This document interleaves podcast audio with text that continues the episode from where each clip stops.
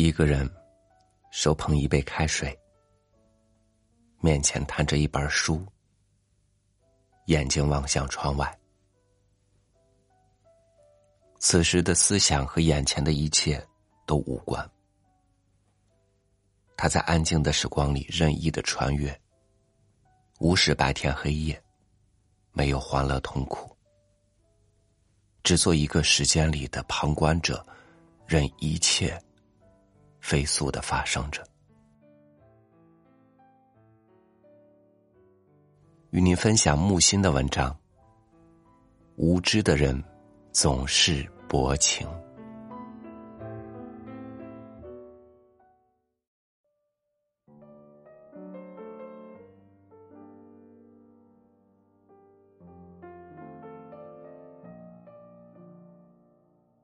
爱情。以三种境界耳：少年出乎好奇，青年在于审美，中年归向求知，老之将至，义无反顾。我追索人心的深度，却看到了人心的浅薄。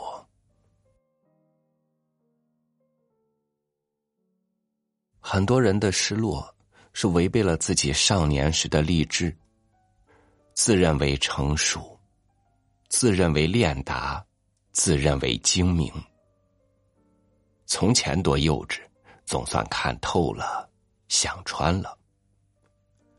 于是，我们就此变成自己年少时最憎恶的那种人。万头攒动，火树银花之处，不必找我。如遇相见，我在各种悲喜交集处，能做的只是长途跋涉的归真返璞。看清世界荒谬，是一个智者的基本水准。看清了，不是感到恶心。而是会心一笑。生命好在无意义，才容得下各自赋予意义。如果生命是有意义的，这个意义却不合我的志趣，那才尴尬狼狈。无知的人总是薄情的，无知的本质就是薄情。一个爱我的人，如果爱的讲话结结巴巴、语无伦次，我就知道他爱我。悲伤有很多种，能加以抑制的悲伤，未必称得上悲伤。常以为，人是一种容器，盛着快乐，盛着悲哀。但人不是容器，人是导管，快乐流过，悲哀流过，导管只是导管，各种快乐悲哀流过流过，一直到死，导管才空了。疯子，就是导管的淤塞和破裂。一流的情人，永远不必逊远。永远不会失恋，因为我爱你，与你合设。我好久没有以小跑紧步去迎接一个人的那种快乐了。没有比粥更温暖的了。念与毕生流离红尘，就找不到一个似粥温暖的人。从未见过一只鹰飞下来，蹲在地上看蚂蚁搬家。我明知生命是什么，是时时刻刻不知如何是好。所以，听凭风里飘来花香泛滥的街，习惯于眺望命题模糊的塔，在一顶小伞下大声讽评雨中的战场。任何事物，当它失去第一重意义时，便有第二层意义显出来。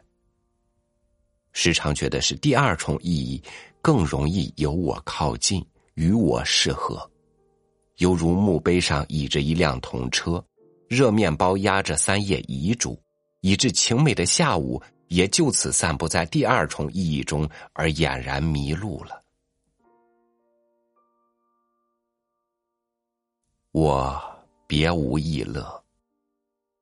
每当稍有异乐，哀愁争先而起。哀愁是什么呢？要知道哀愁是什么，就不哀愁了。生活是什么呢？生活是这样的：有些事情还没有做，一定要做的；另有些事做了。没有做好，明天不散步了。眼看一个个有志青年熟门熟路的堕落了，许多个人加起来，便是时代。爱一个人，没有机会表白，后来绝迹绝念。再后来，消息时有所闻，偶尔也见面。幸亏那时未曾说出口，幸亏究竟不能算真的爱上。又爱了另一个人，表白的机会不少，想想，揽下来，揽成朋友，至今还朋友着。光阴荏苒。在电话里有说有笑，心中兀自庆幸。还好，否则苦了。当愚人来找你商量试题，你别费精神，他早就定了主意的。人害怕寂寞，害怕到无耻的程度。换言之，人的某些无耻行径是由于害怕寂寞而做出来的。轻浮、随遇而爱，谓之滥情；多方向、无主次的泛恋，谓之滥情；言过其实、炫耀伎俩，谓之滥情。没条件的痴心忠于某一人，亦谓之滥情。你的眉目笑语使我病了一场，热势退尽，还我寂寞的健康。凡是看我不起的人，我总要多看两眼。康德的判断。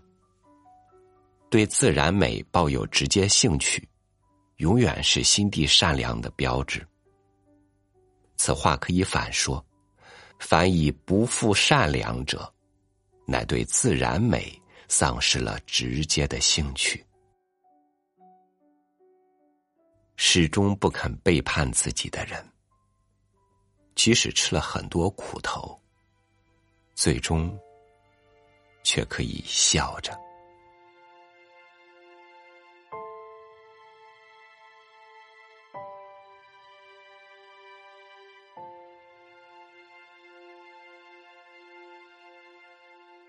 人们仿若在无尽的虚幻中演变，只有在痛在苦的时候，才短暂的回到真实。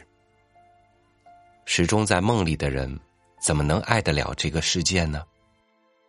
与这我们终生都难以看透的世界，又有多少人能不薄情呢？